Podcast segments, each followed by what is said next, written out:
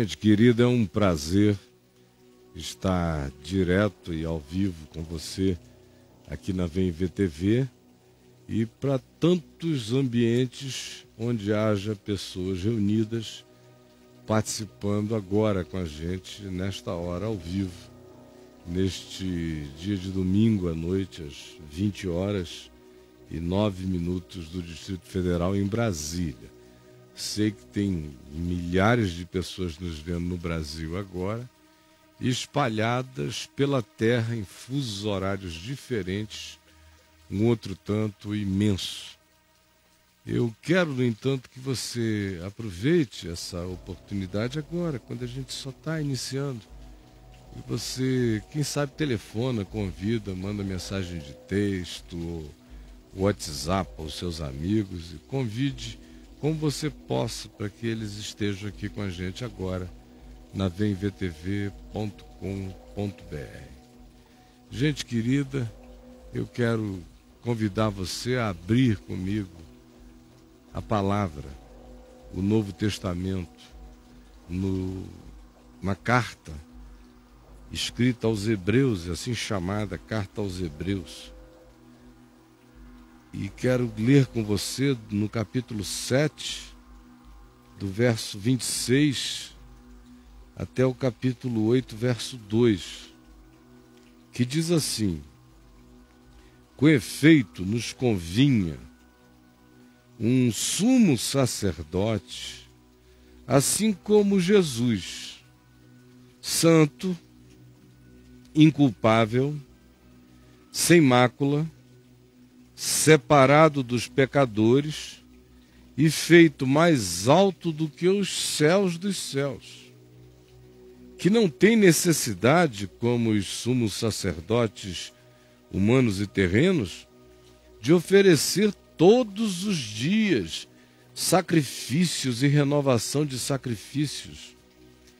Primeiro por seus próprios pecados e culpas, depois pelos pecados e culpas do povo. Jesus, no entanto, é diferente de tudo isto porque fez uma única vez um sacrifício definitivo e para todo sempre, quando se ofereceu a si mesmo na cruz. Porque a lei do Velho Testamento, lei de Moisés, a Torá, constituiu sumos sacerdotes a homens como eu, como você, sujeitos à fraqueza todo dia. Mas a palavra de Deus, a palavra da promessa, a palavra da misericórdia, a palavra do evangelho, a palavra da fé, que veio depois da lei, instituiu, constituiu Jesus, o unigênito, o Filho misterioso de Deus, perfeito para sempre, como único e definitivo sumo sacerdote entre Deus e os homens. Ora, o essencial das coisas que temos dito até aqui é esta: nós possuímos esse sumo sacerdote, temos relação com essa misericórdia divina que se assentou à destra do trono da majestade no cosmos dos cosmos, como ministro da absolvição, ministro da santificação, do perdão, da inclusão de cada ser humano que crê e que vive em esperança e amor, incluído fica no verdadeiro tabernáculo, na verdadeira morada erigida, construída, não por mãos humanas, mas por Deus. A morada sou eu, habitada por Ele, e a morada é Ele, na qual eu habitarei. É o que diz esta carta aos Hebreus nessa porção que a gente leu. A pergunta que um texto como esse suscita, pelo menos sempre suscitou a mim, e nem sempre você tem a coragem de falar com as pessoas o que você tem pensado, a respeito do que você lê na Escritura, porque é uma quantidade grande de pessoas profundamente frágeis, afetáveis. Quando eu comecei a ler a Escritura, uma das coisas que sempre me grilou profundamente era essa coisa de sacerdote e sumo sacerdote. Para quê? Para quê? Por que, que eu preciso de um sacerdote? E você? Eu não preciso. Olha em volta, todo homem é igual a mim, não consigo, minha mente não tem a capacidade de eleger um outro ser humano para ser o meu representante diante de Deus. Eu simplesmente não consigo nem conceber a loucura dessa ideia. E para mim sempre foi muito difícil entender a razão pela qual eu, você, qualquer um, precisaria de um sumo sacerdote. De um sumo sacerdote representando, mediando a mim ou a você, a qualquer ser humano, ao mundo inteiro diante do Criador. Por quê? Para quê? Bom, aparentemente só criaria problemas. Porque o aparecimento desse representante genuíno, desse sumo sacerdote, teria que acontecer numa geografia, num dado momento da história, num certo espaço político geográfico, sob certas circunstâncias.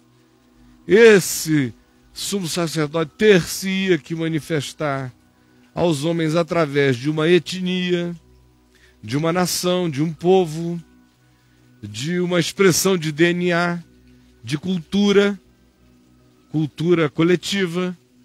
Ou seja, esse sumo sacerdote nasceria sob as jurisdições da separação, da facção, das divisões, da inaceitabilidade para uma quantidade enorme de pessoas diferentes daquele ambiente aonde esse sumo sacerdote viesse a nascer.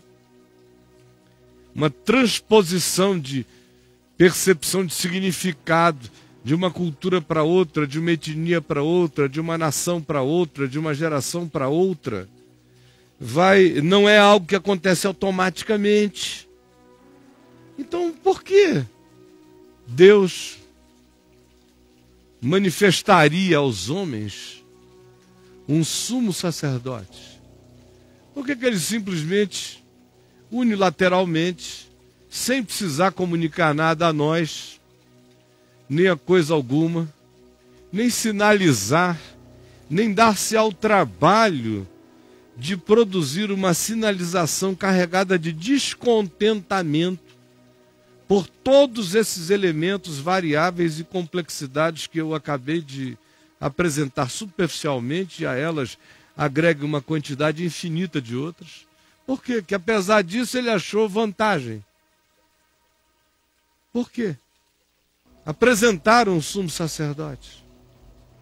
Nesse caso, olha a complicação. Um sumo sacerdote nascido dos semitas da descendência de um homem de um dos caldeus na Mesopotâmia chamado Abraão, que por ser um peregrino, um apiru, um andarilho, foi chamado de hebreu. E que caminhou sem chão, esperando sempre a promessa de uma cidade que estava por vir, embora no coração ele cresce que Deus lhe daria um filho e que da sua descendência a terra toda seria abençoada, o planeta, todas as famílias humanas. Enquanto ele mesmo esperava que a sua descendência habitasse um lugar. Ao mesmo tempo, ele carregava uma esperança intrínseca de que dessa descendência dele viesse alguém que fosse a semente de todas as bênçãos do Deus eterno para a realidade humana. Olha a complicação.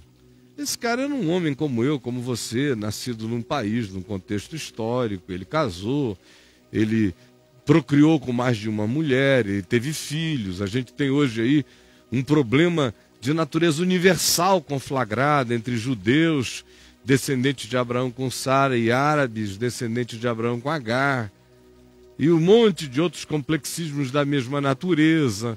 Temos a apropriação indébita que o Império Romano fez da figura de Jesus, criando o cristianismo, diferentemente do evangelho proposto por Jesus, que era um caminho a ser anunciado para ser crido e não organizado como uma instituição religiosa jamais. Mas veja só, como essa tentativa de Deus se comunicar com os humanos, cara a cara, vis a vis, se Jesus é o Messias, se Jesus é o Filho de Deus, se Jesus é o Cristo encarnado, vejam a complexidade e a dificuldade. Parece que ao invés de comunicar, descomunicou mais ainda. Porque se há um ambiente onde a humanidade, indubitavelmente, parece aproximar-se de algo extremamente perigoso e de natureza apocalíptico, apocalíptico universal, é nesse encontro de ódios religiosos entre judeus, árabes, cristãos, com o caldo político-econômico que involucra toda essa loucura, e os interesses universais, mundiais, planetários que a tudo se vinculam e a esta base também. Então, se a intenção é encarnar para chegar junto, parece que o tiro saiu pela culatra.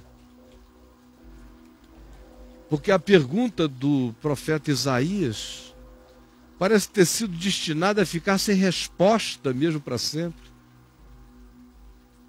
Quando no capítulo 53, ele pergunta em nome do Eterno e em nome dos que creem, e em nome de todos os que testemunhavam a misericórdia da visitação de Deus ao planeta através da encarnação do Emanuel. A pergunta qual é? Quem creu em nossa pregação? E a quem foi revelado o braço do Senhor? Porque nós o víamos subindo como um renovo numa terra seca, sem aparência, sem formosura. Olhamos-lo mas nenhuma beleza havia nele que nos agradasse. Ele era oprimido, rejeitado, abominável entre os homens, um homem de dores, que sabe o que é padecer, e comum de quem os homens escondem o rosto, todos nós olhamos para ele e dele não fizemos caso. Certamente, todavia, ele levou sobre si as nossas enfermidades, e as nossas dores ele levou sobre si. E nós o reputávamos por aflito, ferido de Deus e oprimido. Mas ele foi traspassado pelas nossas transgressões, ele foi moído pelas nossas iniquidades. O castigo que nos traz a paz estava sobre ele, e pelas suas pisaduras nós fomos sarados. Eu criei. E o mundo ficou claro e se encheu de luz, sol, graça e justiça. Alguns creram. Paulo diz, escrevendo em Romanos 9, 10, parece que essa é uma promessa que falhou. Ele diz: não, porque eu criei. Se falhou no resto da terra, não falhou em mim, eu criei. Eu me uno a ele, digo, se falhou para a maioria da humanidade, não entendeu nada até hoje, eu todavia, graças a Deus, criei. Que Deus estava em Cristo reconciliando consigo o mundo e que me convinha ter um sumo sacerdote como esse. Me convinha. Santo, puro, inculpável, irrepreensível, separado da loucura e da insanidade humana pela sua sanidade absoluta. todavia misericordioso, e que foi ele mesmo tentado em todas as coisas à nossa semelhança, mas sem pecado. Por isso pode compadecer-se das minhas e das suas fraquezas. Mas a pergunta continua: mas por quê? Para quê? Ele não podia só ter feito isso e não ter dito nada para os humanos. Paulo diz em 2 Coríntios, no capítulo 3, que Deus estava em Cristo, reconciliando consigo o mundo, não imputando aos homens as suas transgressões. Mas por que a simbolização da cruz? Por que a encarnação? Por que Jesus, o sumo sacerdote apontado, indicado? Por que Deus precisa de um sumo sacerdote se Deus não tem religião? Se o Cristo de Deus, segundo a ordem de Melquisedeque, o sacerdote, o sumo sacerdote, não é segundo a ordem de nenhum judeu, nem da tribo de Levi, é segundo uma ordem transétnica. De um indivíduo que não tem pai, nem mãe, nem princípio de dias, nem fim de existência, chamado Melquisedeque. É a esse sumo sacerdote que não tem origem, nem princípio, nem fim, que a Escritura associa a Jesus. Mas eu continuo perguntando por quê, para quê? É legal, é bonito, tem a sua aplicação simbológica, arquetípica, extraordinária, mas valeu a pena a comunicação? Quando a gente considera toda essa descomunicação histórica, quando a gente considera o equívoco das percepções acerca de Jesus, quando a gente vê que os judeus o rejeitaram, os cristãos o deformaram e os islâmicos o odiaram porque o veem como o Cristo deformado dos cristãos ou o Cristo de supremacias ou o Deus de supremacias afirmadas em Abraão, Abraão vinculado a Sara apenas. Valeu a pena? Vale a pena numa época como essa, em que a Europa está toda, toda, toda botando abaixo seus sinos, derrubando suas torres, transformando catedrais em boates ou em lugares de esporte, ou em casas, em mansões ou repartições diversas ou empresas. Para que um sumo sacerdote? Quando outra parte do mundo se serve da ideia de sacerdotalidade para oprimir pessoas, para criar religiões, para criar doutrinas, para criar pacotões, para instituir e constituir gurus, santarrões, entes que vão ficando cada vez mais poderosos e controladores dos homens, para que valeu a pena? Bom, eu comecei a me perguntar isso há 40 anos atrás, 41. Era um dos meus conflitos juvenis na fé. Para quê? Eu me sinto encantado, eu pensava. Me toca como diz Carl Jung, não existe nenhuma simbologia mais penetrante, nenhuma arquetipia universalmente mais perfurante do que a cruz. Sim, mas sou eu, é minha percepção e a maioria da humanidade. Para quem a cruz no máximo é um crucifixo, ou é uma relíquia, ou um pedaço de pau. O evangelho desapareceu e o cristianismo tomou conta. Valeu a pena? Fato, gente. O fato é um. Eu creio, eu sei. E eu estou fazendo aqui apenas uma comparação histórica. Não estou querendo discutir nada que esteja para além da capacidade humana de discernir ou de perceber limitado ao olhar do imediato, eu lhe digo o seguinte: decida se valeu a pena ou não valeu a pena, olhando para todos os países, nações, culturas e seres humanos do planeta Terra na história. Nesses 120 mil anos de registro civilizatório de Parco, há de 12 mil anos para cá, quando começou a ficar sofisticado. E veja se você não encontra uma única coisa em comum. Uma única coisa em comum. Em todas essas culturas humanas. É um dado antropológico inquestionável. O homem, do mais primitivo ao Homo sapiens sapiens tecnológicos pós-moderno, em qualquer lugar da Terra, em qualquer cultura, durante todo o processo civilizatório, fez fogos, fez fogos, ateou fogo em sacrifícios, ofereceu sacrifícios às suas divindades, sacrifícios de sangue, às vezes de sangue humano, a maioria das vezes de sangue de animais diversos e variados, às vezes sangues de virgens, ou do guerreiro mais poderoso da tribo, ou do grupo, ou dos machos nascidos numa dada estação, para placar divindades.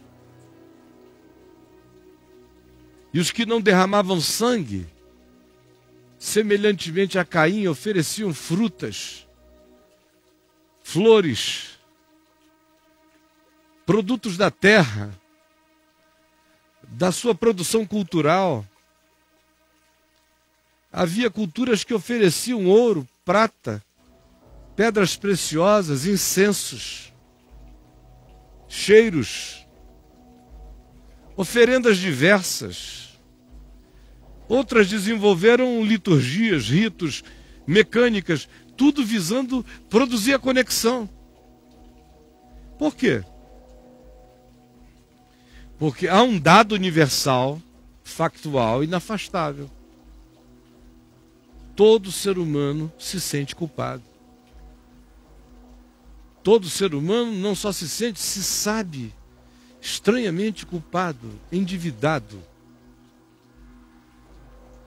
Aí você diz, bom, mas isso tem a ver com civilização judaico-cristã? Não, meu amigo, eu estou falando de planeta Terra, história da civilização humana. Milhares e milhares de anos antes de haver qualquer civilização chamada judaico-cristã, a culpa existia. Nas cavernas a culpa existia. Nas palhoças, nas, nas choupanas, nas grutas, a culpa existia. E a, e a vontade, a necessidade de aplacamento estava presente. Antes de os deuses quererem se tornar astronautas entre nós, a culpa estava presente. Latente, angustiante, universal. Manifesta de modos diferentes, mas uma culpa incessante.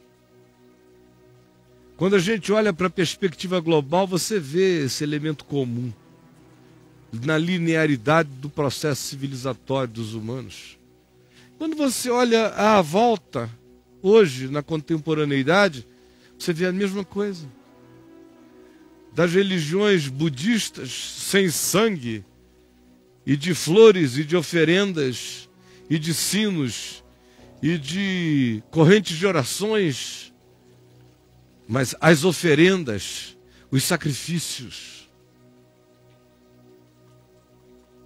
a estética do agrado,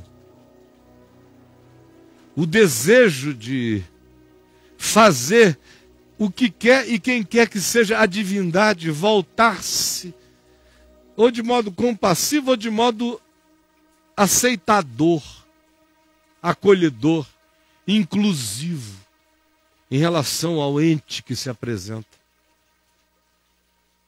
Há outros lugares aonde já não são feitos mais sacrifícios de sangue como os judeus fizeram, e com ele todos os povos da antiguidade à volta deles, a maior parte dos povos assim procederam. Mas os judeus, que são os representantes universais mais clássicos da oferenda de sangue, pararam de fazer essa oferenda depois que o templo de Herodes o Grande foi destruído pelos romanos nos anos, anos 70 da nossa, da nossa era. Pararam. Aí o que, que eles passaram a fazer? Outras formas de sacrifício, mas fazem. O culto virou um sacrifício. As orações, as leituras, o decorar da Torá, o recitar, são elementos sacrificiais de troca. Protestantismo que diz que crê que Deus estava em Cristo reconciliando consigo o mundo. Sim, mas nem tanto. Prova disso é que na maior parte do mundo o culto cristão é chamado de serviço. Serviço, sacrifício, sacro ofício. É o ofício sacro, sacerdotal, sagrado, mostrando que essa coisa continua viva. E uma pessoa que deixa de ir a um lugar onde isso é praticado, com cânticos, com hinos, onde esse sacrifício desensanguentado na prática e ensanguentado no discurso é praticado, pessoas que não vão a lugares assim se sentem endividadas e culpadas, o que mostra que o culto serve como elemento sacrificial de aplacamento dessa culpa latente, até entre os, os que acham que têm consciência patente do significado de que o Cordeiro de Deus é Jesus e que ele tira o pecado do mundo? Ora, é para todo lado. O lado secularizado do ocidente da terra vai a terapeutas de linhas diversas. Alguns vão para fazer uma transferência psicológica para a herança, para a cultura, para o pai, para a mãe, para o avô, ou simplesmente sob o pretexto de aprender, de entender o que foi que houve, para diminuir, para desaplacar o peso da aflição neurótica culposa que as pessoas carregam. Não importa qual seja a linha terapêutica. Outros fazem isso, tentam lidar com a sua culpa através de muitas outras formas. Aí entram os processos todos de fuga fuga diversa.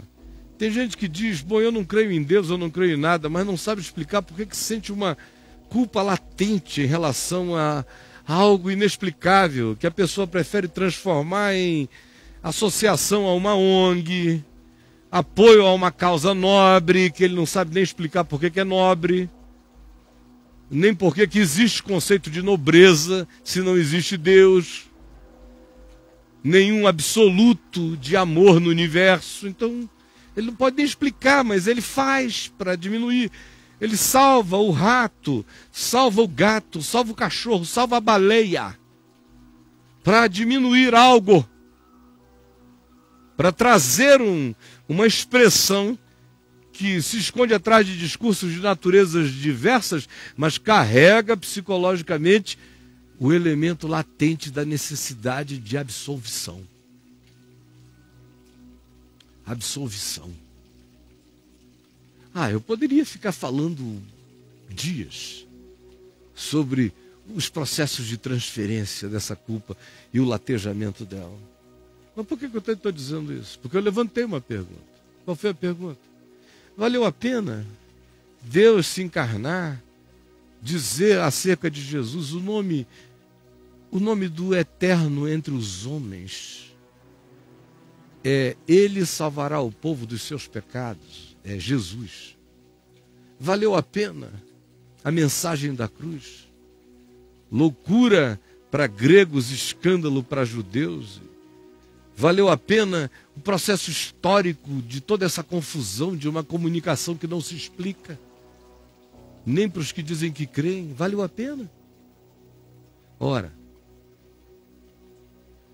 para todo aquele que creu na pregação e para todo aquele que entendeu que sacerdote, sumo sacerdote, é uma linguagem. Que Deus não tem nenhum santuário em lugar nenhum. Que a Nova Jerusalém, que é a arquetipia sublime e suprema da sociedade ressurreta, glorificada, absoluta dos homens com Deus, não tem um santuário, porque o seu santuário é o todo de Deus, é a imersão na terra.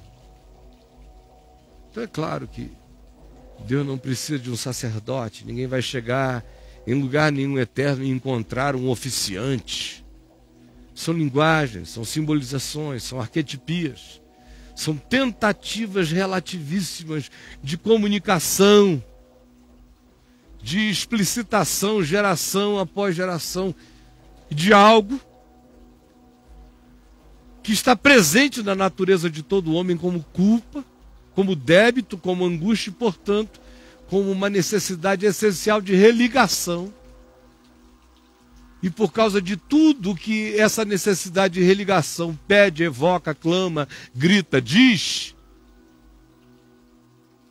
é que Deus paga o preço de se fazer compreender para todo aquele que tendo ouvido ouve, para todo aquele que tendo olhos vê paga o preço de não se fazer compreender por todo aquele que, podendo, precisando, todavia bloqueia o coração.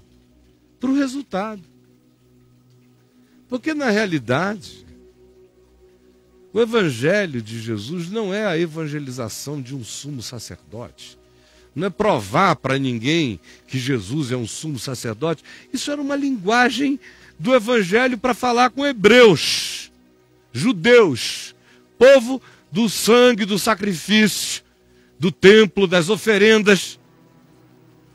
A linguagem para lidar com outros em outros lugares talvez fosse diferente, não se servisse da mesma arquetipia.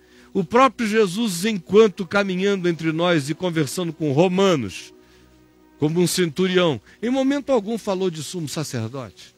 Falando com uma mulher cirofinícia, em momento algum falou de sumo sacerdote quando chamou os seus discípulos irreligiosos, Zaqueu publicano, Pedro pescador, de alma angustiada e falante, outros com suas cobiças, outros com seus mundos desse tamanho, com seus reducionismos e suas culpas não explicadas, quando os chamou para seguirem-no, a nenhum deles ele disse: Eu vos farei sacerdotes, ele disse: Eu vos farei o quê?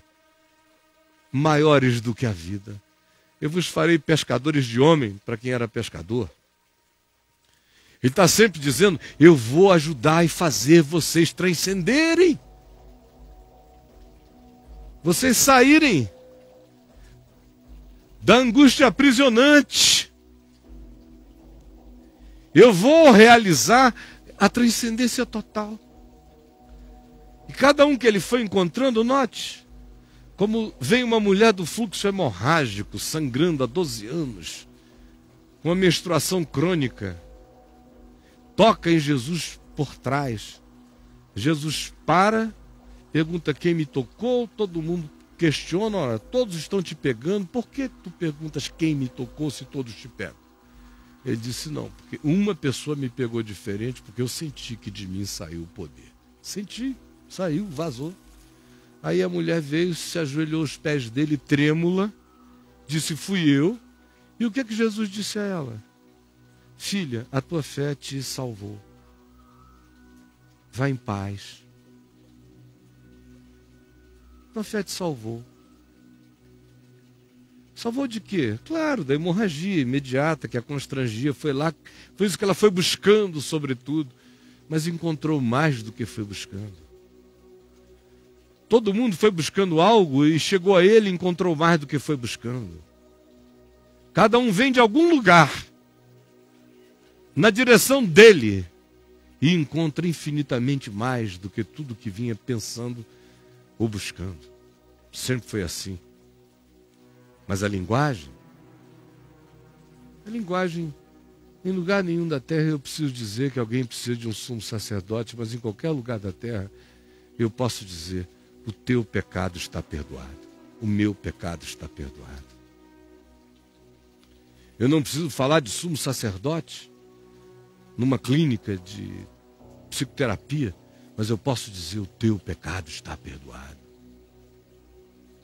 Eu não preciso falar de sumo sacerdote quando eu encontro um homem que somatizou todos os efeitos da culpa, da angústia, do desespero, do estresse, da insegurança, da ansiedade e adoeceu na pele, nos ossos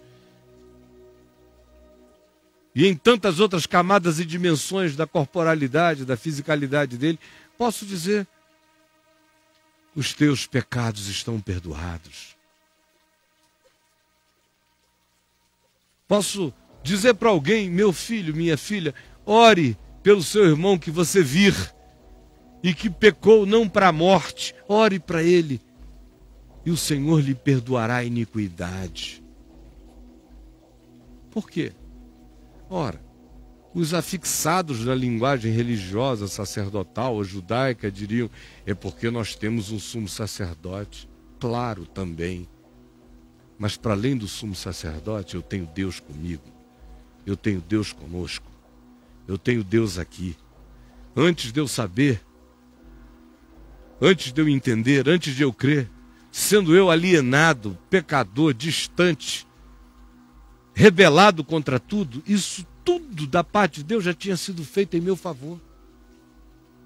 A comunicação me é feita apenas para eu receber a pacificação do benefício que já foi realizado. Todo homem, toda mulher precisam ser informados que eles estão perdoados pela bondade e pela misericórdia de Deus. Porque a presença e a continuidade de um existir culpado apenas acentua a corrupção do ser humano em si mesmo. Quanto mais eu vivo culpado, mais eu me pioro na minha culpa, mais eu desisto do melhor em mim, mais eu abdico de qualquer possibilidade de provar o sublime e a abundância da graça de Deus. Quanto mais culpa, mais distância de Deus, do próximo, de si mesmo. Quanto mais perdão,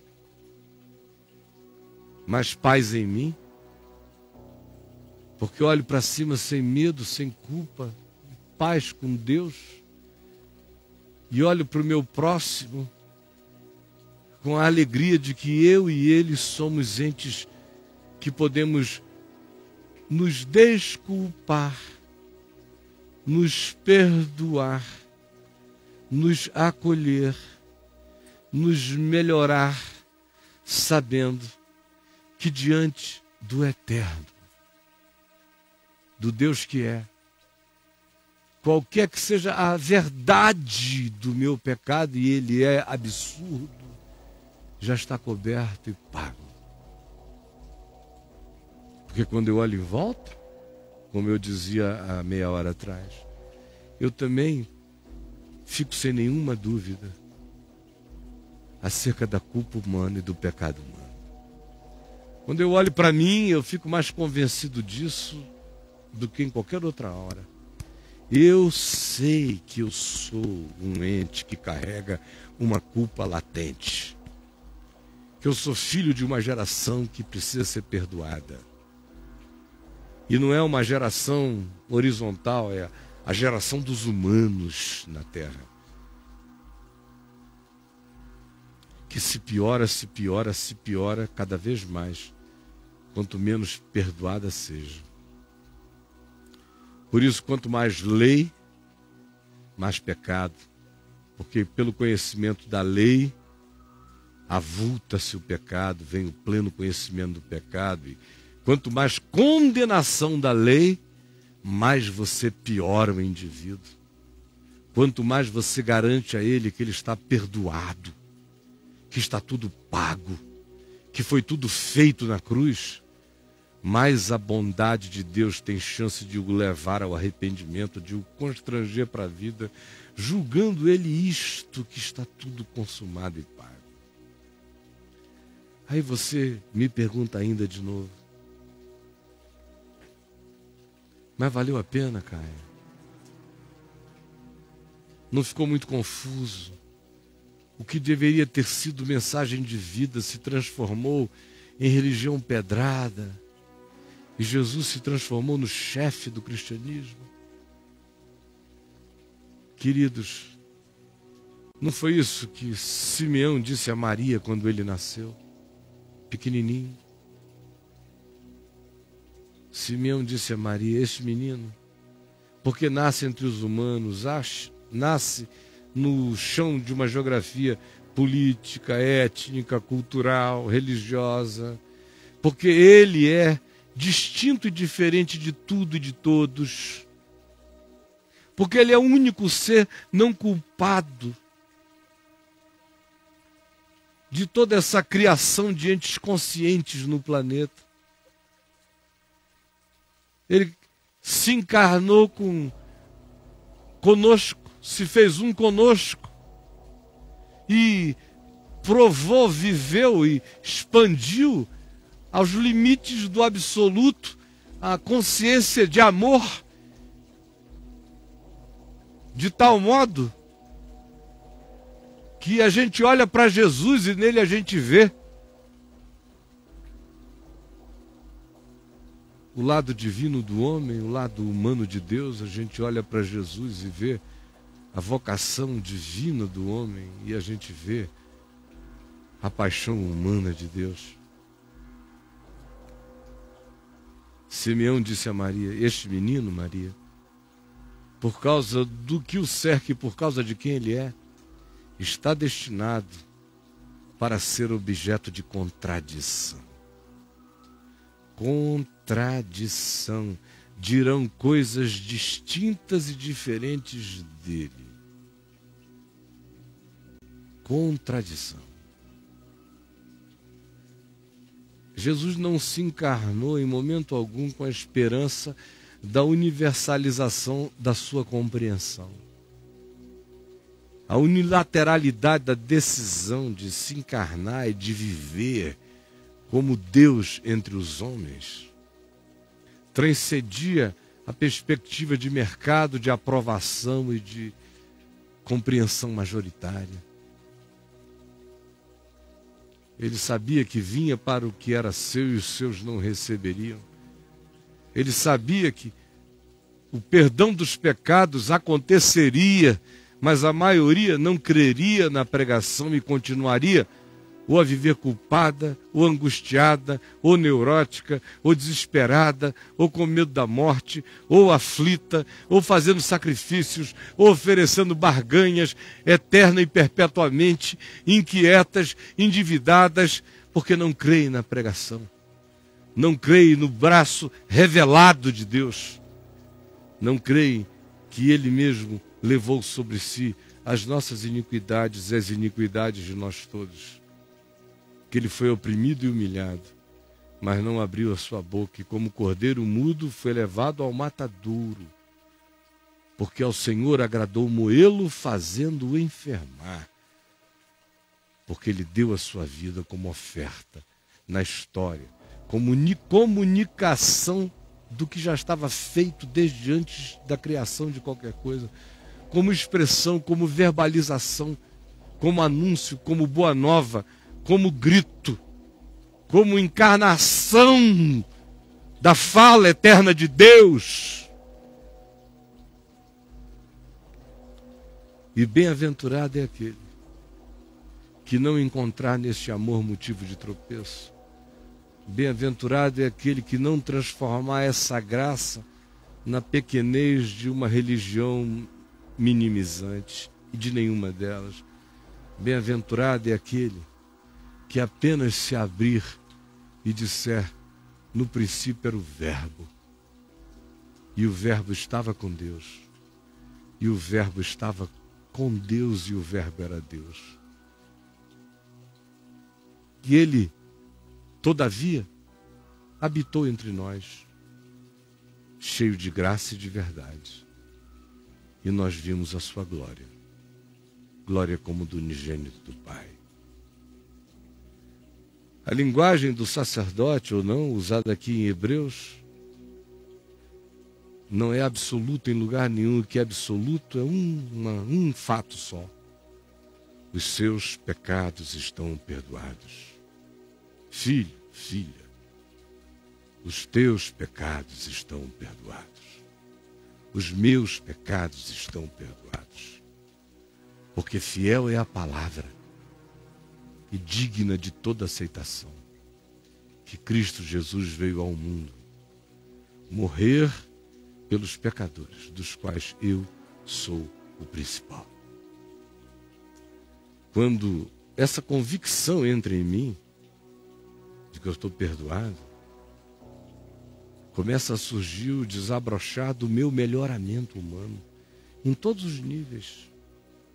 Porque é milagrosa, estranho e paradoxalmente, da suspensão da sentença que eu carrego latente na minha alma, que emerge o novo homem, a nova criatura, que vai se refazendo dia a dia, segundo Deus, numa consciência aperfeiçoada em Cristo, sem culpa, porque sabe que está tudo feito.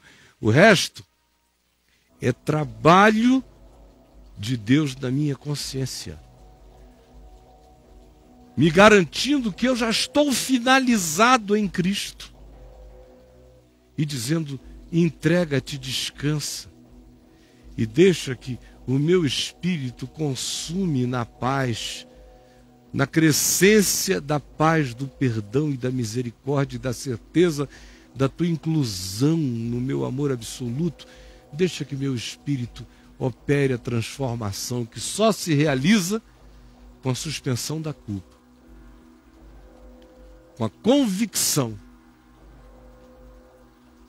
de que Cristo morreu pelos nossos pecados, ressuscitou para nossa justificação. Justificados, pois, mediante a fé, nós temos paz com Deus por meio do nosso Senhor Jesus Cristo. Eu disse essas coisas, já estou falando há 48 minutos aqui, porque eu desejo de coração que você agora, aí onde você está, em qualquer lugar que você esteja me vendo, você olhe para dentro de si e diga: Jesus, os meus pecados estão perdoados. Eu sei que os meus pecados estão perdoados. Todas as linguagens, a do sacerdote, a do sangue, a do pão, a da água, a do vinho, a da comida, a do pai, a da mãe que aconchega, todas as linguagens, todas as formas de comunicação, todos os estribuchamentos de comunicação que Deus, de muitos modos, de, muito, de muitas formas, durante todo o tempo, tenta trazer a nós, se consumou no Filho, a quem ele constituiu herdeiro de todas as coisas para os nossos sentidos, que é também para nós a expressão exata do ser de Deus. Porque olhando para Ele,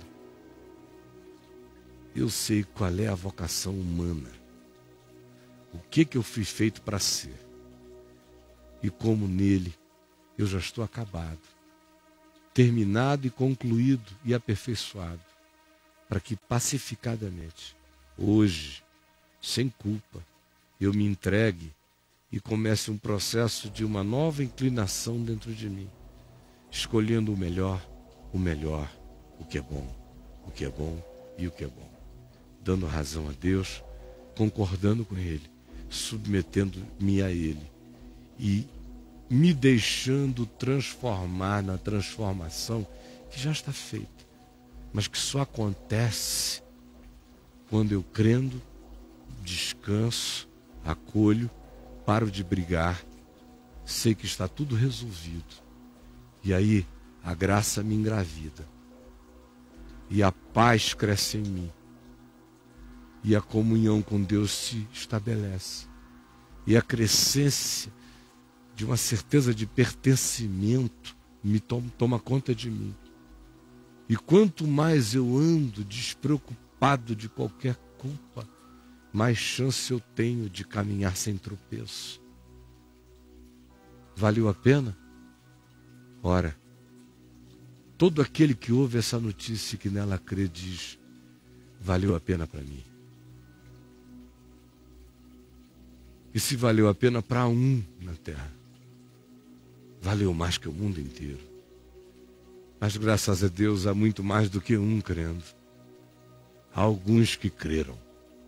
E se a maioria não creu, que posso eu dizer? Eu, todavia, por tua misericórdia tenho crido. Eu tenho crido, por isso é que tenho falado. E convido você a confessar com a sua boca que Jesus Cristo é o seu Senhor, para a glória de Deus o Pai. Porque se com a tua boca tu confessares a Jesus como Senhor, e no teu coração tu creres que Deus o ressuscitou de entre os mortos, tu és catapultado para a glória eterna na tua consciência. E essa paz que excede a todo entendimento começa a melhorar você todo dia. Essa é a graça simples do Evangelho. Bem-aventurado é aquele que crê, que acolher e que disser: Este é o meu caminho. É Jesus, é o Cristo em mim, é o que eu quero, é aquilo por que eu fui feito para ser, é quem eu sei que sou. É o que eu desejo por você. Jesus, sem grito, estou aqui, sem estardalhar, sem nenhuma tentativa de convencer os homens com a minha cara, com os meus olhares, com os meus modos, com coisa nenhuma. Eu só estou falando, me entregando à chatice de uma verbalização a uma hora, sem fogos, sem efeitos especiais, sem nenhum rito, sem nada, crendo no Espírito Santo, crendo que aonde quer que haja hoje a necessidade de perdão, de graça, de inclusão, de descanso, de pacificação em ti. A boa nova, o Evangelho, a melhor de todas as notícias, acaba de chegar. E sei que ela realiza o bem para o qual ela foi designada por ti. E é isso que está acontecendo agora, com milhares de pessoas. Em nome de Jesus. Amém e amém.